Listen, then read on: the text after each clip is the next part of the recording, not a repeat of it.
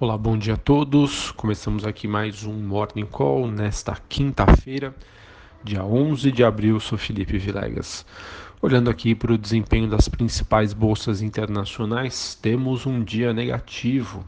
Na Ásia, destaque de queda é, para a bolsa em Xangai, na China, com baixa de 1,6 as ações chinesas que caíram com especulações de que o governo poderia estar buscando esfriar o mercado acionário, o de melhor performance no mundo até o momento. S&P Futuro é, opera entre altas e baixas, neste momento uma alta leve, 0,1, enquanto as bolsas na Europa é, também seguem é, no positivo, mas também aí com altas leves mercado aí segue sem uma direção clara após bancos centrais ontem alertarem sobre as ameaças à economia global.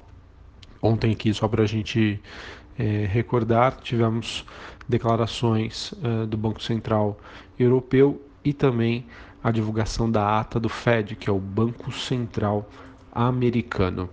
Em relação às commodities, o petróleo cai quase 1%, mas ainda assim mantém um patamar de 64 dólares o barril, no caso o contrato negociado em Nova York, o WTI.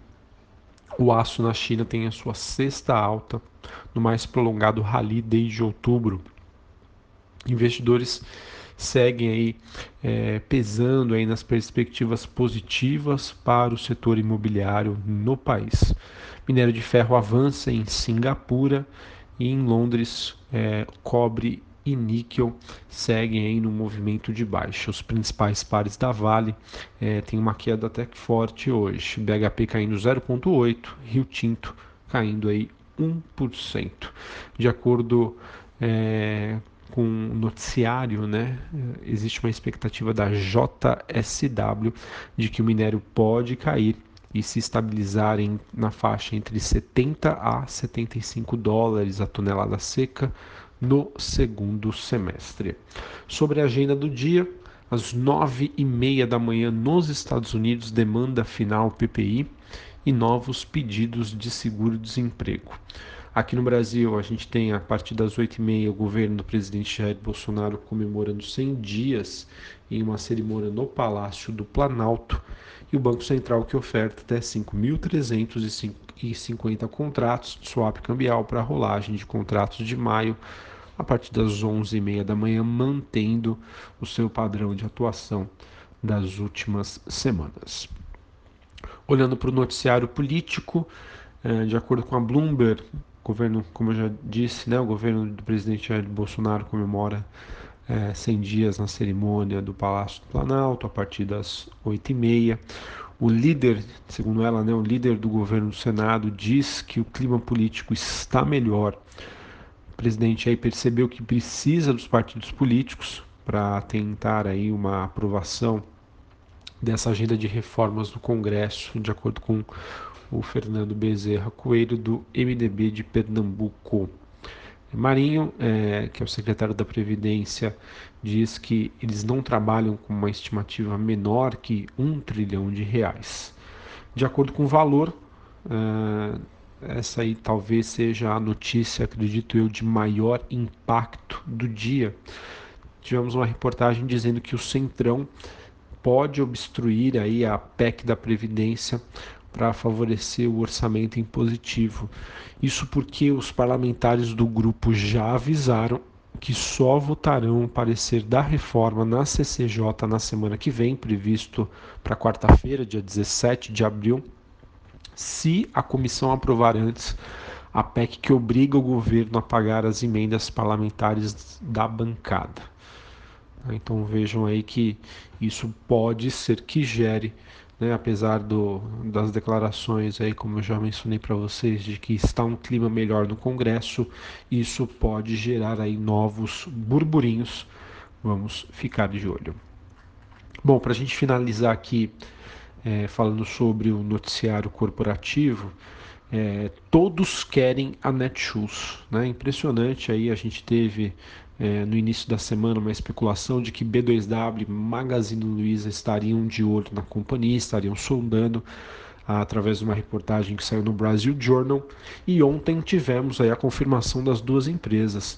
A B2W disse que sim, estaria avaliando a compra de ações da Netshoes e a Magazine Luiza também manifestou aí que estaria, estaria avaliando o potencial da operação envolvendo aí a companhia de, de calçados.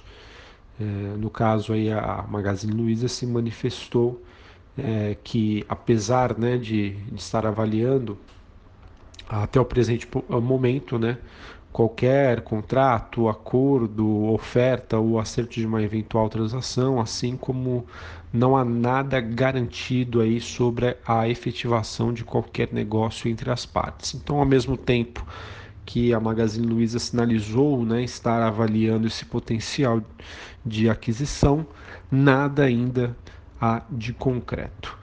Bom, vamos também aqui ficar de olho, de acordo com o Estado de São Paulo, a Petrobras deve preparar uma operação para vender até 30% da BR distribuidora. Acredito que essa notícia possa influenciar aí as duas empresas. Também tivemos, é, de acordo com a Ultrapar, ela que se posicionou aí dizendo que a divisão Ipiranga deve tomar as medidas cabíveis para tentar reverter a decisão do CAD sobre uma denúncia aí de um cartel em Minas Gerais. E ontem tivemos aí o Ministério Público é, dizendo que irá incriminar a Vale pelo colapso da barragem em Brumadinho, ou seja, mais uma multa aí prevista para a mineradora.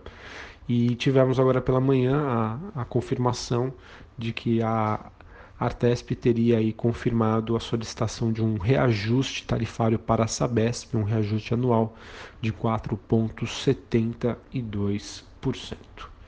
Bom, acho que essas eram então as principais notícias do dia. Hoje uma quinta-feira aí mais morna, sem aí muitas novidades no âmbito político, com exceção daquela daquele posicionamento do centrão, as bolsas lá fora uh, operando sem uma direção concreta, né? tivemos na Ásia um forte fechamento em queda, uh, na Europa as ações oscilantes entre altas e baixas, mas sem muito furor, e o S&P futuro também bem próximo da estabilidade. Talvez acredito aí que o mercado uh, envolvendo o noticiário corporativo se apegue mais a essa questão da Netshoes da BR Distribuidora e da Petrobras. Um abraço a todos, uma excelente quinta-feira, bom pregão, bons negócios e até a próxima.